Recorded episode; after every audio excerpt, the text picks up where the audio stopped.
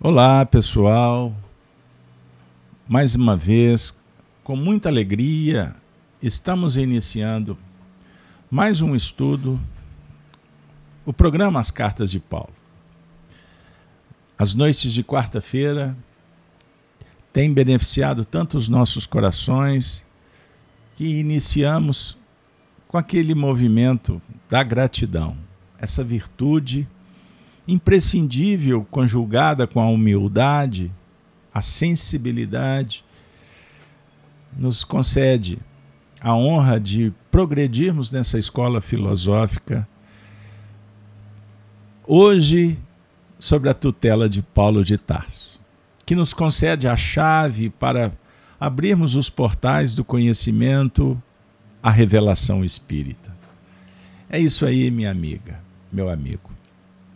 Hoje, o tema na face de Jesus Cristo. Vamos ver. Estou ansioso também, no bom sentido. Expectante quanto ao tema que vai ser trabalhado. Orientado pela espiritualidade que coordena esse projeto. Então, eu agradeço, mas lembram do rito, hein? Contamos com vocês para divulgar o trabalho da gente, as biografias do Chico, que vocês não conhecem, de minha autoria, o livro Prefácios e Sabedoria de Emmanuel. E no rito do YouTube, compartilhe o vídeo, dê um like. Vai aí na descrição do vídeo. Tem aí os emojis. É, é isso aí. Colabore conosco. Descubra aí. Descubra como fazê-lo. Bom, pessoal, primeiramente eu peço desculpas. Semana passada não pudemos, por problemas técnicos, fazer o programa. E hoje anuncio e vou repetir ao final. Nós vamos estar fazendo o último programa do ano aqui, quarta-feira, né? Sexta-feira eu faço o último Chico Live. Sábado, o último Apocalipse desse ciclo 2022. 2023 promete, hein? É isso aí. Bom, nós fazemos, para quem está chegando agora, o estudo das cartas de Paulo sequenciado. Nós vamos trabalhando trechos, versículos. Atualmente, nós estamos trabalhando a leitura comentada da carta de Paulo aos Coríntios, no capítulo 2. É isso aí. Vamos lá?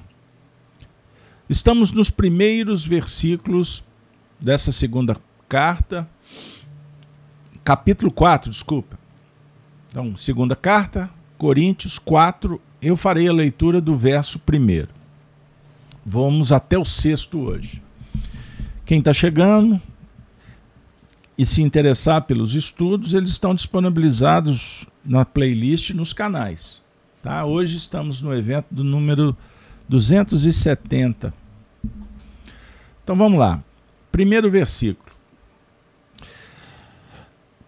Esse trecho, diga-se de passagem, eu utilizo a Bíblia, versão João Ferreira de Almeida, imprensa bíblica.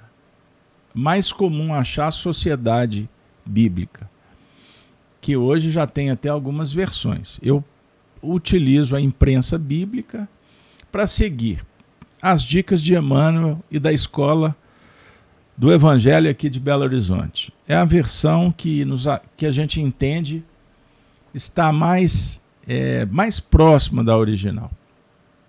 Mas sem contestar, muitos utilizam várias versões. Vamos lá. Paulo diz assim: Jesus Cristo é o único assunto do ministério de Paulo. Eis o texto do João Ferreira. Beleza? Primeiro versículo. Eu vou disponibilizando em tela, mas eu gosto de ler na própria Bíblia. Pelo que, tendo este ministério, segundo as, a misericórdia que nos foi feita, não desfaleçamos ou desfalecemos. Antes, rejeitamos as coisas que por vergonha se ocultam, não andando com astúcia, nem falsificando a palavra de Deus. E assim nos recomendamos a consciência de todo homem na presença de Deus pela manifestação da verdade. Mas, se ainda o nosso evangelho está encoberto, para os que se perdem está encoberto, nos quais o Deus deste século cegou os entendimentos dos incrédulos, para que lhes não resplandeça a luz do Evangelho da glória de Cristo, que é a imagem de Deus. Por quê?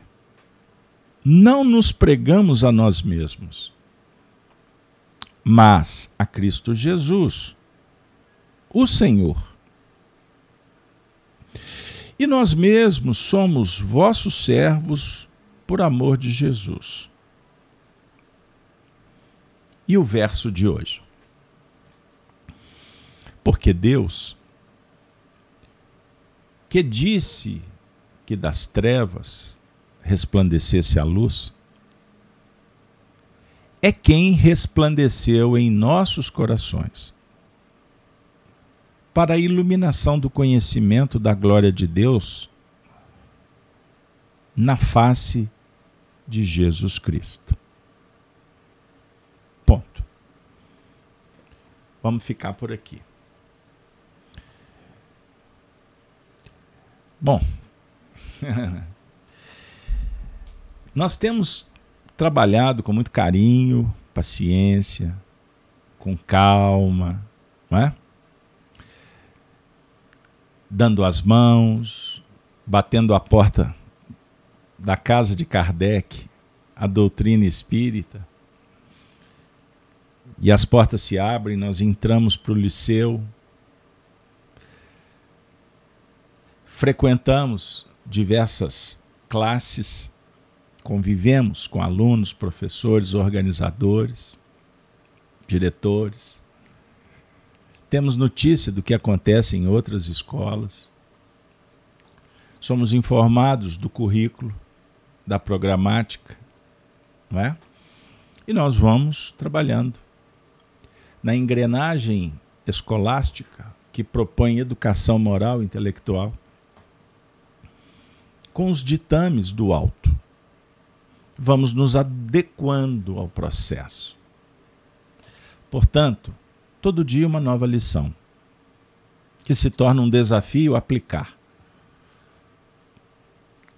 Sair do plano da filosofia, da ideia, para materializar no plano operacional, pois aprendemos com Cristo que a fé sem obras é morta o empirismo tem um papel importante pós beber da fonte do conhecimento. A vivência para consubstanciar, para fixar caracteres. A gente aprende fazendo. Isso é um fato. A diplomação, ela não se dá na escola. O, o canudo é simbólico porque ela vai acontecer a partir da realização, enfrentando os embates, dando, oferecendo os testemunhos vivos. Então somos eternos aprendizes.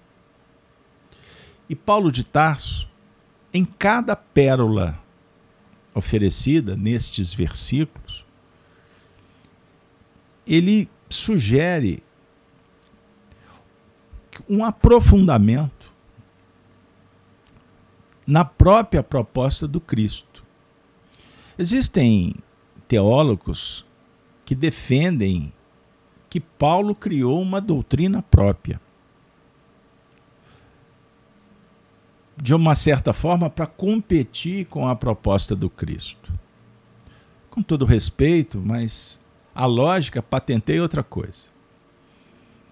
cada um que opera em nome do Cristo se torna um revelador,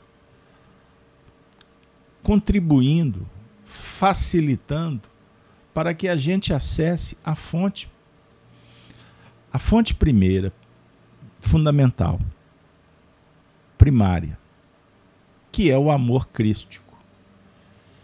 E Paulo nos dá uns toques que nos deixa aturdidos em determinados momentos, motivados, emocionados, em êxtase. E em outros, ele nos coloca para pensar e dá trabalho. Dá muito trabalho.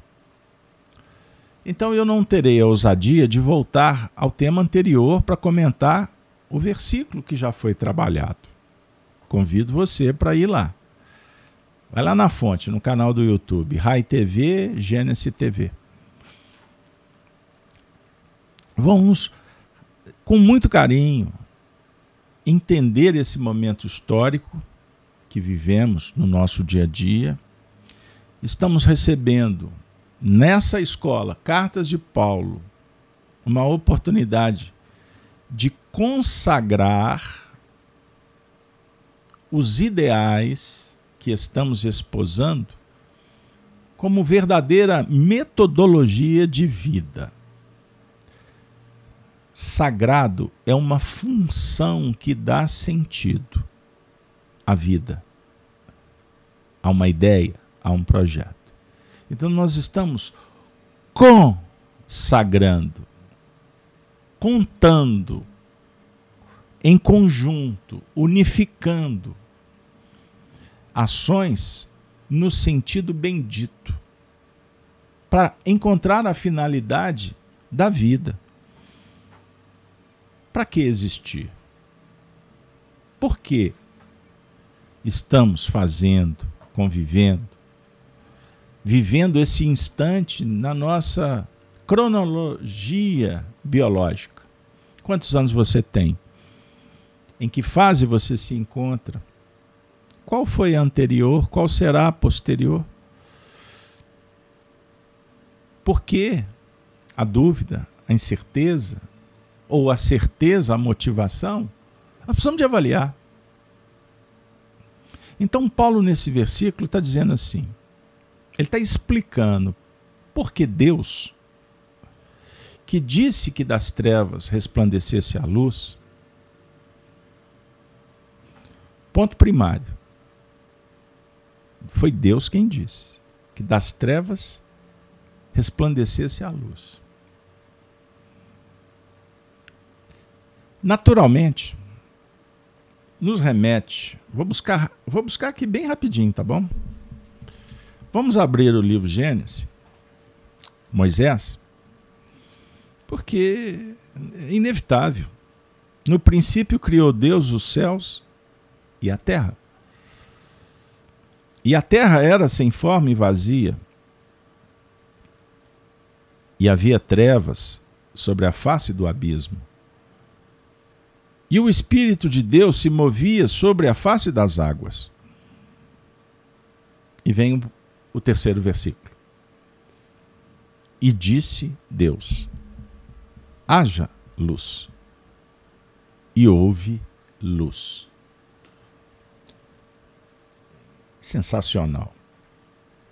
Então, Paulo está nos remetendo, como profundo estudioso, ele veio, ele foi forjado na escola dos na, na escola dos professores da Torá.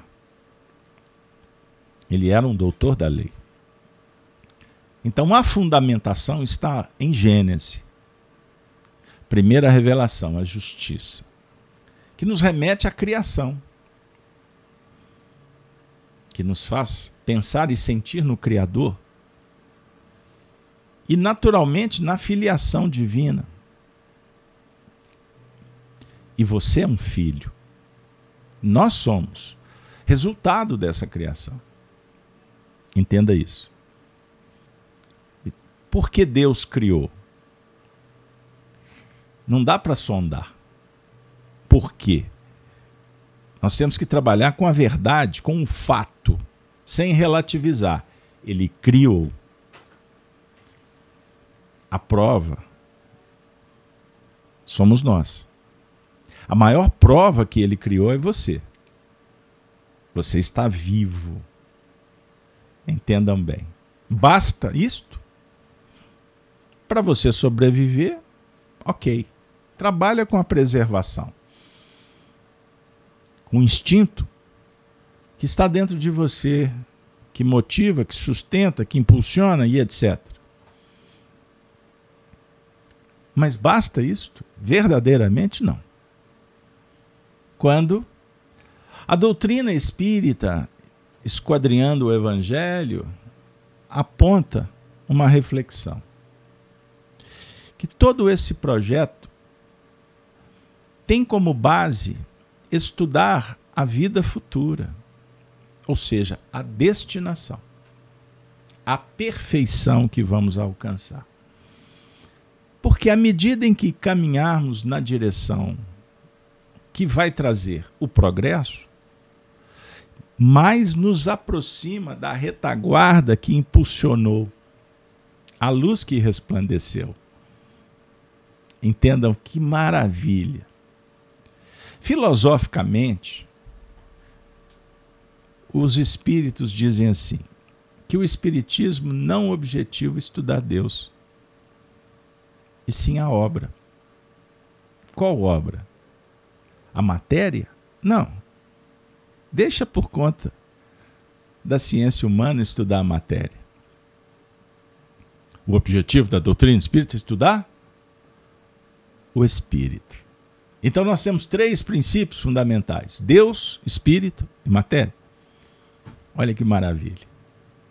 Causa e efeito. E o legal é que,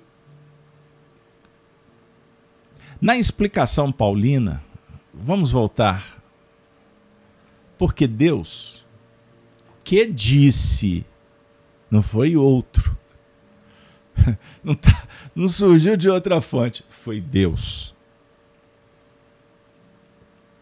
Que das trevas resplandecesse a luz. A definir que é das trevas que resplandece a luz.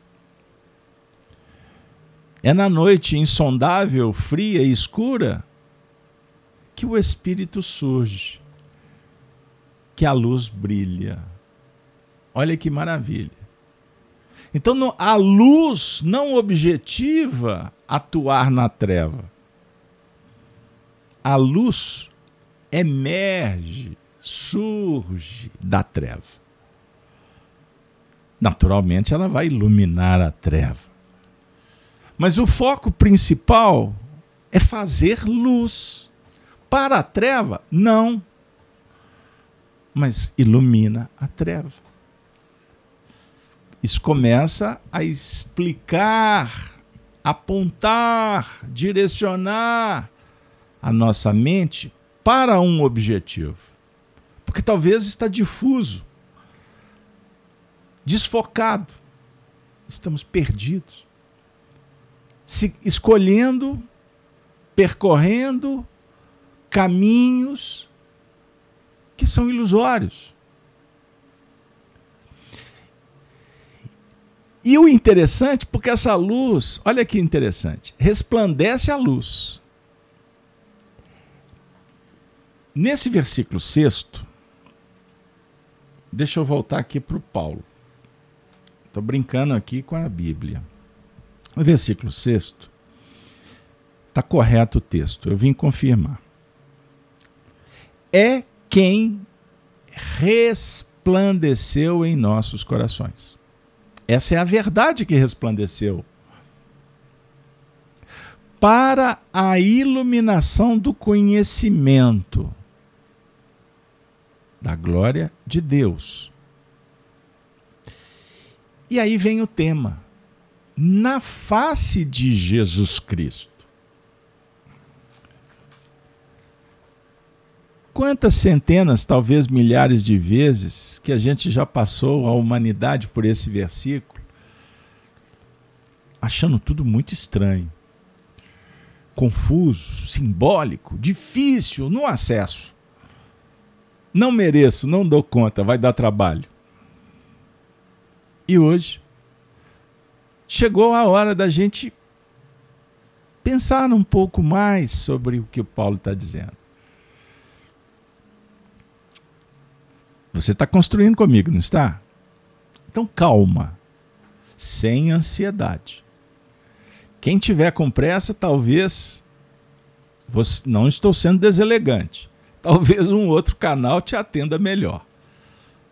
Outro projeto, outra didática. Ah, mas você não chega no ponto. Mas eu não tenho preocupação de chegar em ponto algum.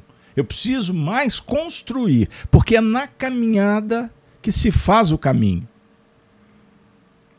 Afirma Hermes Trimegisto no Antigo Egito o deus Tote, é três vezes iniciado.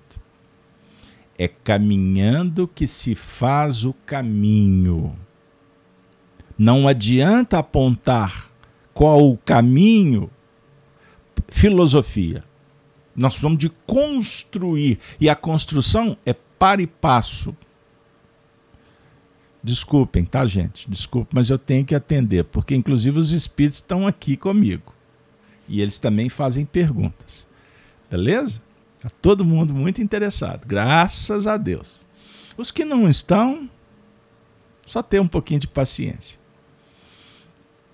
É quem resplandeceu em nossos corações. Ele está trabalhando o que que resplandece no nosso coração?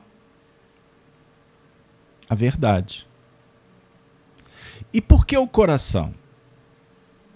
Os orientais tratam que a sede da consciência está no coração, não está no cérebro.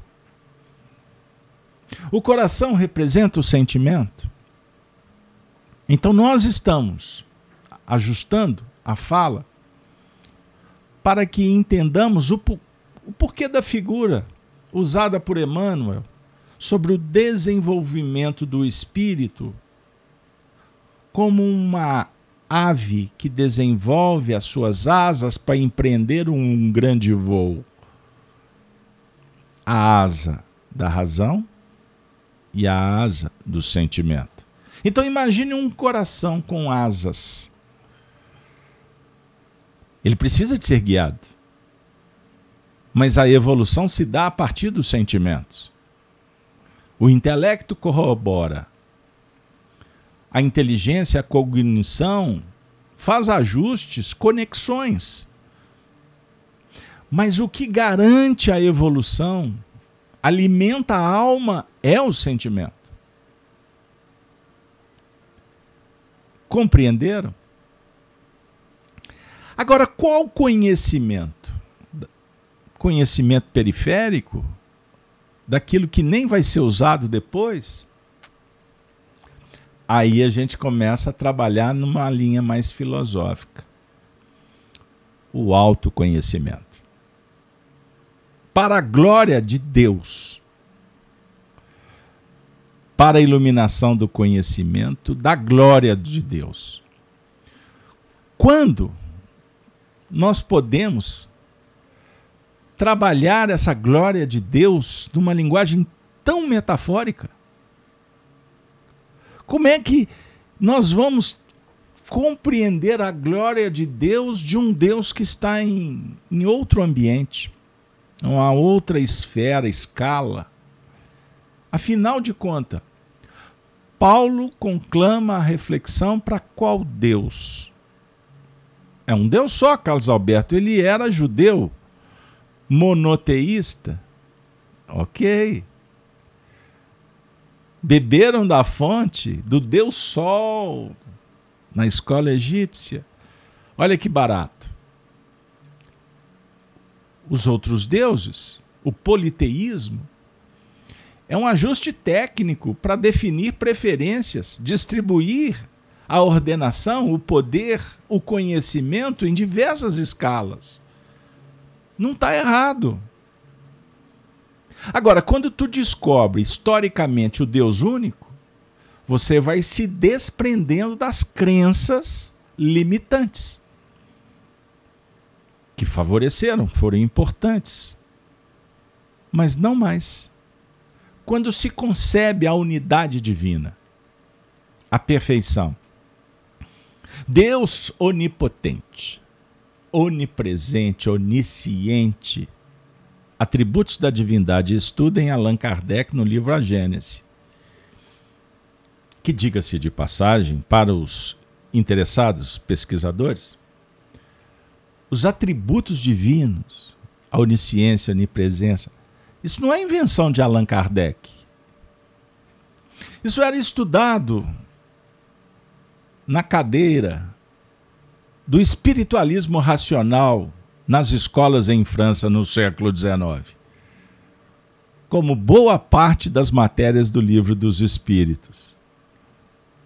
Talvez você não obteve essa informação. Você acha que toda a doutrina espírita foi toda rascunhada ali em alguns anos por Allan Kardec. Ele foi um gigante para escrever tanta coisa em tão pouco tempo. Mas o processo do desenvolvimento, o progresso, já vinha sendo trabalhado, porque a revelação não pode depender de um homem de uma escola, de uma nação. É multifacetada, portanto, precisa de muitos braços. Braços fortes, braços amigos. Povo feliz. Captou a, a semente que eu lancei no seu coração? Braço forte é povo feliz. Povo feliz. Compreenderam, pessoal? Mas aí tem um ingrediente. Então, que conhecimento é esse da glória? Aí a gente volta para o universo interior. Aí nós vamos trabalhar essa voz que disse: haja luz e ouve-los. Determinação do Altíssimo. Para que a determinação aconteça, precisamos de um ambiente favorável. A interlocução entre o conhecimento e a aplicação. Pegaram aí? E disse Deus: haja luz, o mundo foi criado. Ok. Fato não se discute. Não adianta, aqui no nosso campo de trabalho não tem narrativa para confundir. Não é? Nesse jogo de palavras que são utilizados metodologicamente para que você não consiga dialogar, porque os sentidos das palavras são usados para atender o interesse e não o compromisso com a essência da palavra, o seu significado. É o que está acontecendo no cenário social. Disfunção cognitiva. Esvaziamento. Tantos que estão querendo até criar uma. Como é que chama aí? Comunicação neutra. Perceberam? a história é mais complexa do que se imagina. Isso não nasceu agora. São teorias, os ideólogos lá do século XIX que foram construindo, construindo, construindo e contorceram. Contorceram com falsas promessas. Desviaram. E por isso o caos social, a guerra cultural a falência moral das instituições e dos homens, a queda da família. Perceber? E onde que isso, onde que isso vai chegar? A perda da identidade. Conflito existencial, interexistencial, relações, banalização dos costumes, Percebam bem. Então nós temos uma trilogia fundamental na evolução a se trabalhar: o ser, o fazer e o ter. A face de Jesus Cristo representa representa a capacidade de refletir a luz interior desse conhecimento que precisa ser desenvolvido, investido, priorizado. Então, simplificando, precisamos de nos conhecer. Porque conhecendo, nós vamos descobrir a importância de dominar e transformar o mundo interno. Então, Jesus Cristo é o modelo. Compreendamos esse aspecto. Jesus Cristo é um líder, intelecto moral, um sábio, um homem mais culto, que tem mais sabedoria, magnetismo em todas as ciências. Ele é o governador. Ele distribui, autoriza os acontecimentos no orbe que é tutelado de sua responsabilidade. Melhor dizendo. Então nós viemos para esse estudo porque fizemos uma escolha. Temos livre-arbítrio. Está de acordo? Graças a Deus, né, Casa Aberta? Cuidado que você pode perder. Mas não tem problema. Eles podem te trancar, podem censurar, podem derrubar o seu canal, podem fazer qualquer coisa.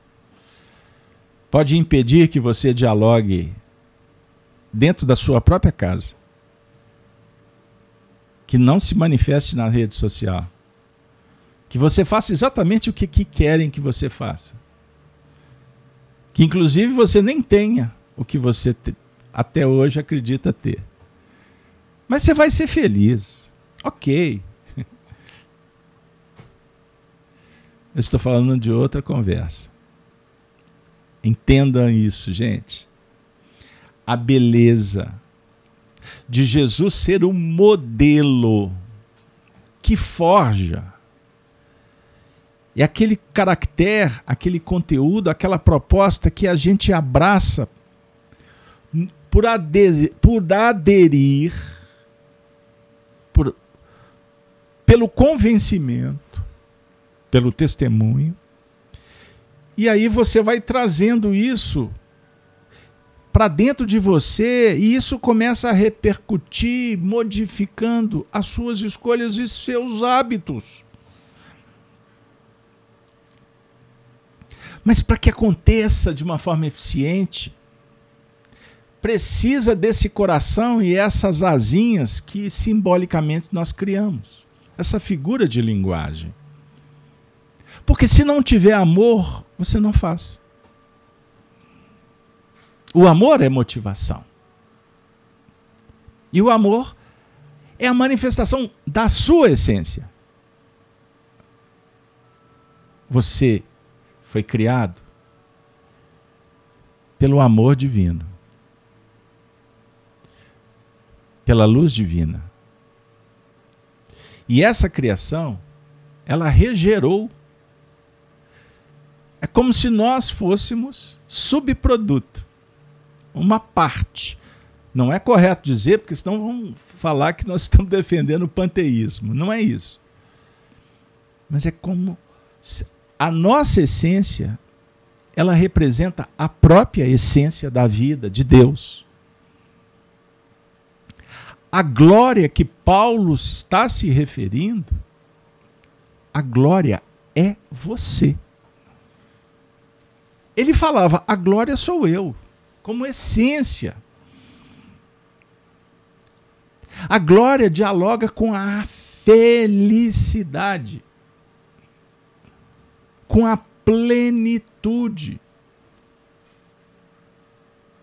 com a realização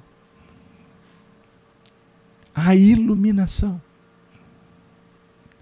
face, a face do Cristo, representa um espelho que reflete com autoridade, bondade.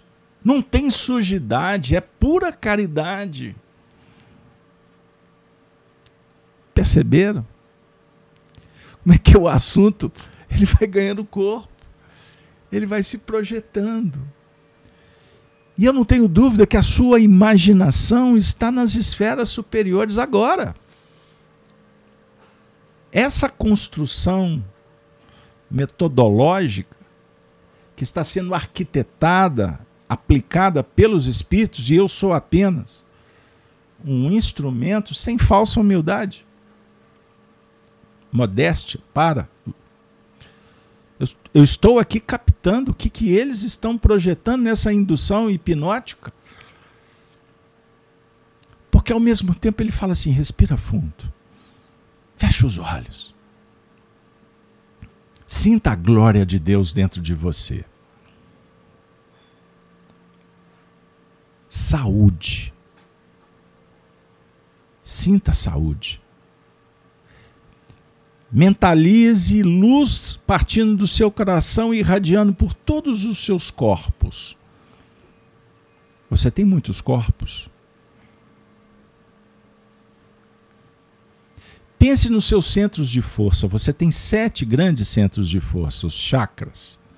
No alto da sua cabeça, o coronário mais importante. Feche os olhos.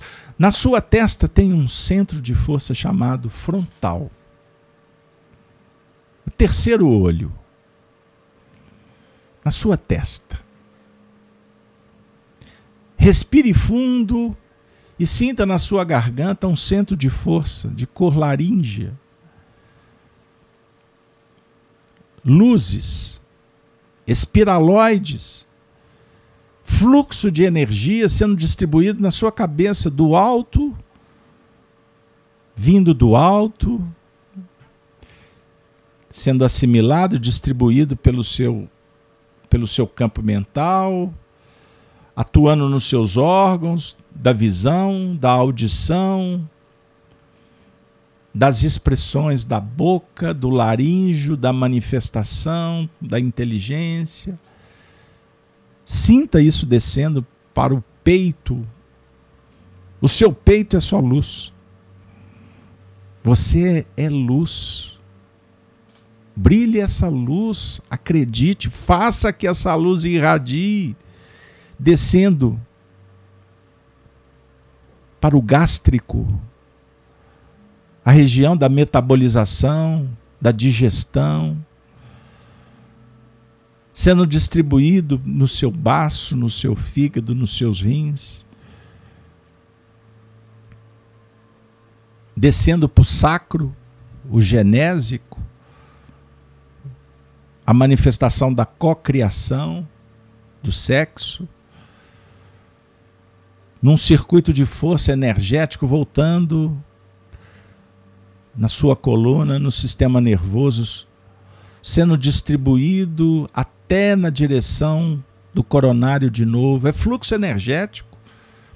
A libido, a energia da alma, da criação. Você é luz. Então, em determinados momentos, você vai no intelecto, pega símbolo, palavra, frase, aí daqui a pouco você projeta o coração, escuta uma música, brota uma emoção saudosa, saudável. A música tem um poder extraordinário, dialoga com os doentes, com as plantas, com você. A música é elevada, não estou falando do ritmo que destrói a criação, que bombardeia num frênese da paixão.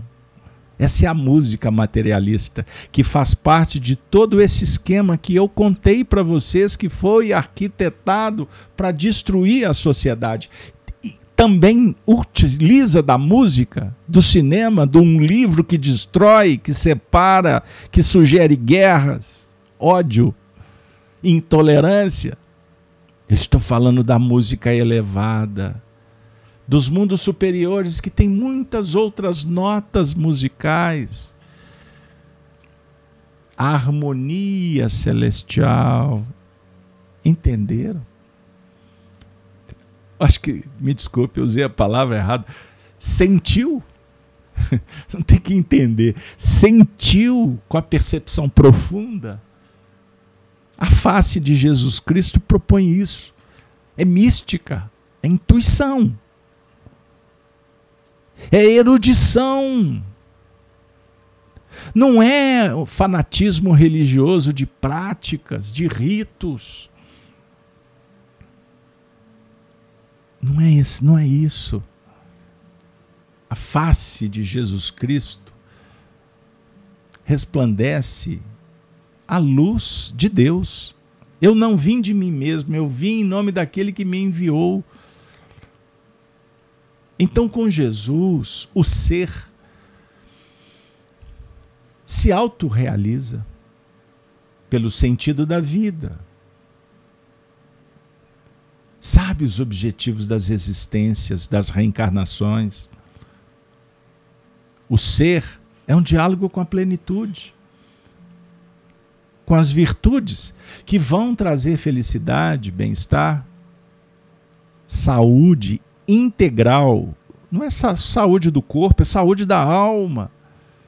É espiritualidade. Espiritualidade é conceber. Lembram? Maria, a Imaculada Concepção, é a mais pura espiritualidade. É inocência é pureza, não tem mácula. Não confunda. Não confunda com virgindade. Meu Deus. É pureza mesmo. É santidade. É não ver. É não se deter no erro. É passar adiante. Isso é religiosidade, como Dissera Jesus, eu vi em nome do Pai. Esta é a santa religião. Como Kardec esquadrinhou, a religião que parte do coração. Como dissera Tiago, a religião pura imaculada é a prática do bem. Amor incondicional. Tudo isso tem a ver com o ser espiritual. Mas estando na terra, precisamos de fazer e precisamos de ter. Então lembrem: ser, fazer e ter. A face do Cristo resplandece para que, quando fizermos, seja com Ele o trabalho profissional e também o voluntário, sempre com Ele fazer com Cristo nas atividades familiares, fazer com Cristo nas atividades esportivas,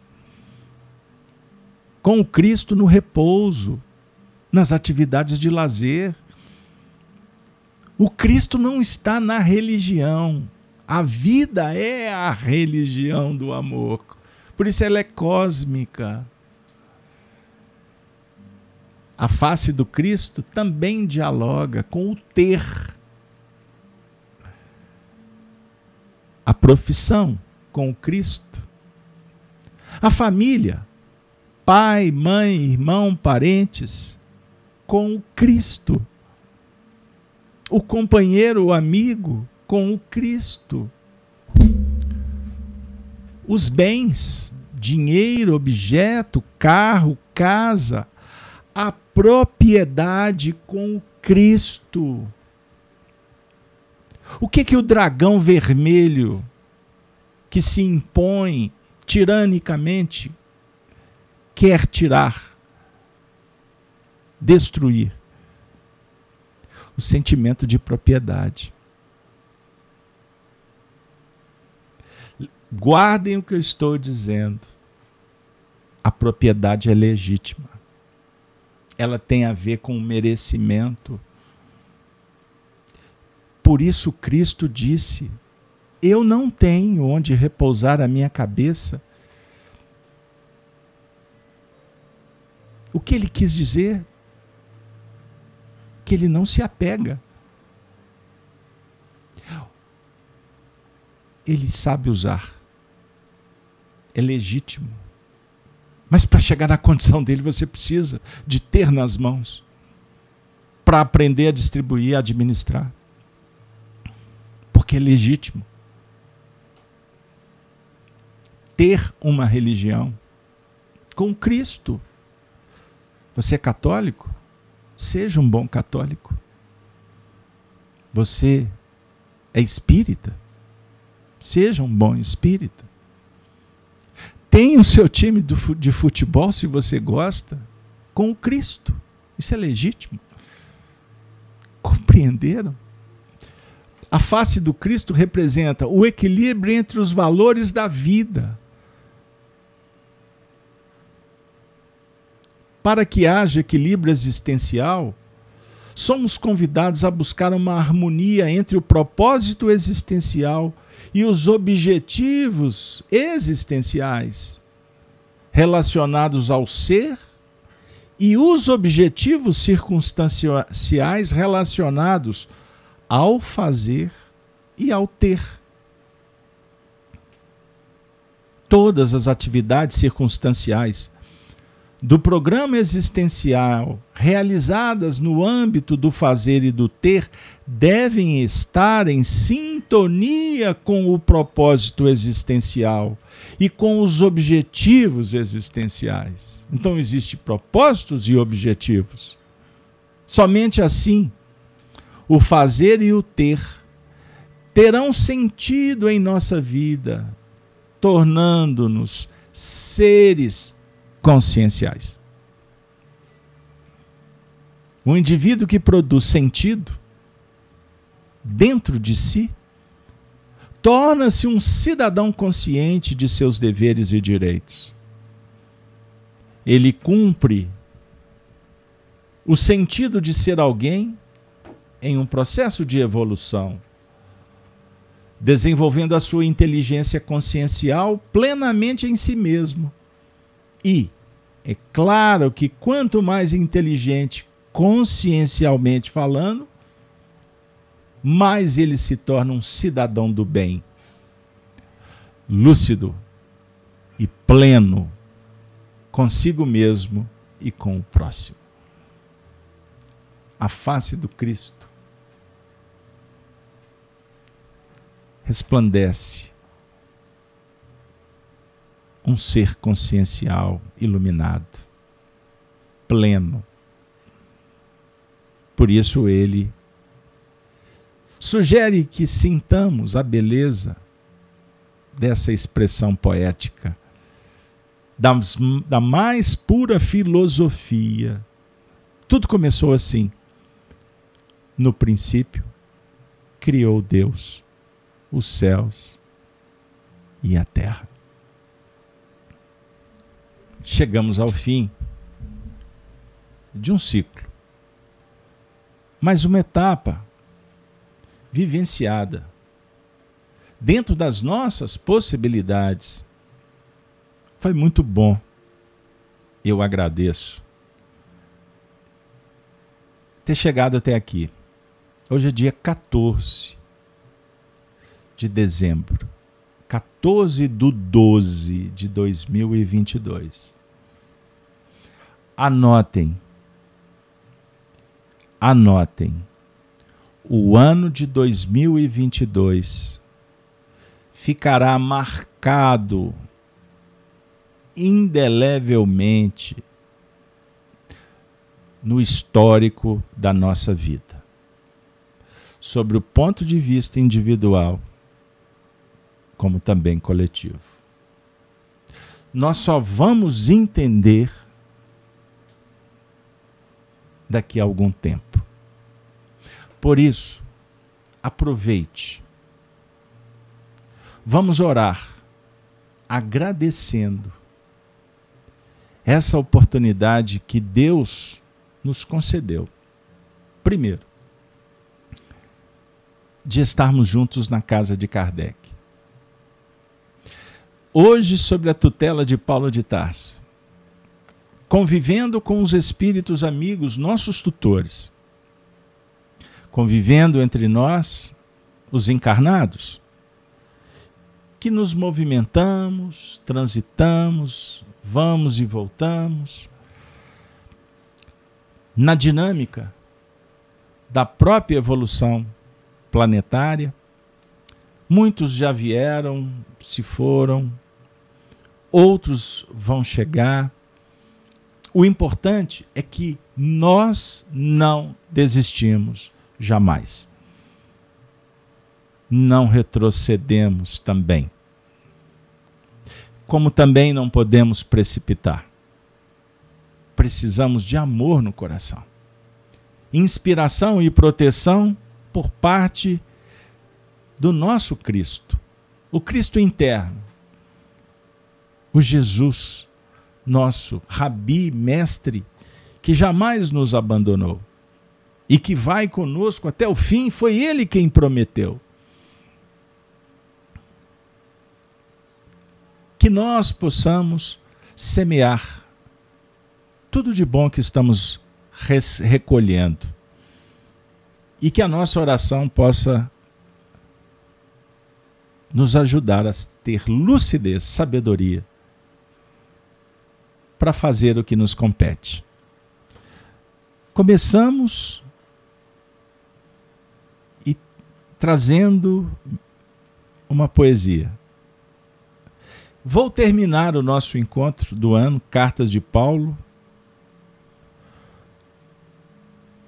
com uma outra poesia de João de Deus, intitulada Simão, o Mendigo. Médium Francisco Cândido Xavier. Simão, o mendigo. Doente, pobre, velhinho. O desditoso Simão, arrimado ao seu bordão, andava devagarinho. Pés e mãos em chaga aberta. Lá ia o velho, coitado, enfermo, desamparado e humilde na estrada incerta. Cabelo todo branquinho, rugosa a face morena, o pobre metia pena a vagar pelo caminho. De onde viera? Ora quem? Buscava saber ao certo? Vinha de longe ou de perto? Ninguém sabia, ninguém só lhe sabiam do nome.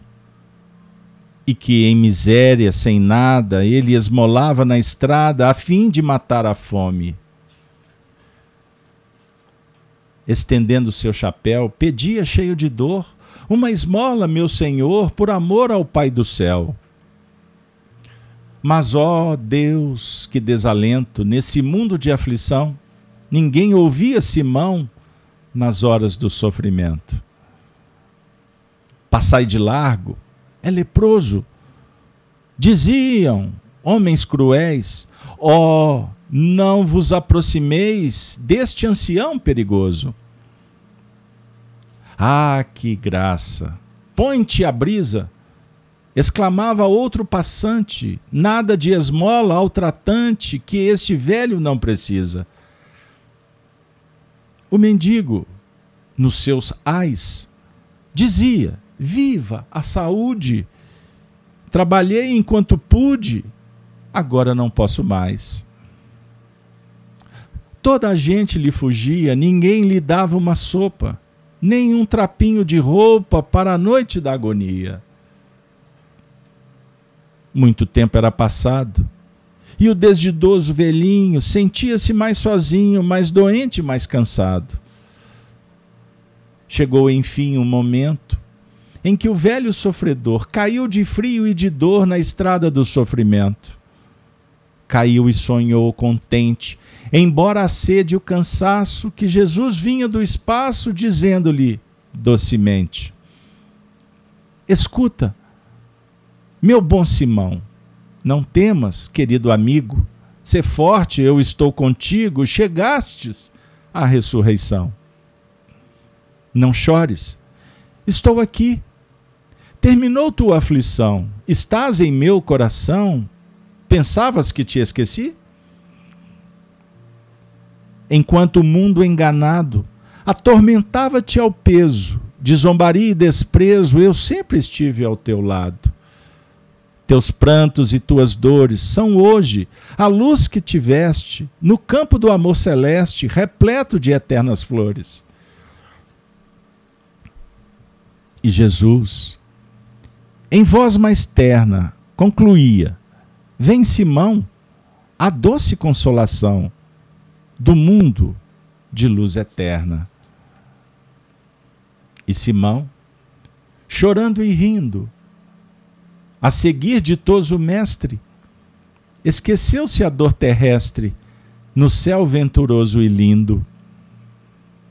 O caminho era de estrelas, de tão sublime matiz, que o pobre ria, feliz, sem saber como entendê-las. No outro dia, ao reconforto do sol de coroa erguida, acharam Simão sem vida.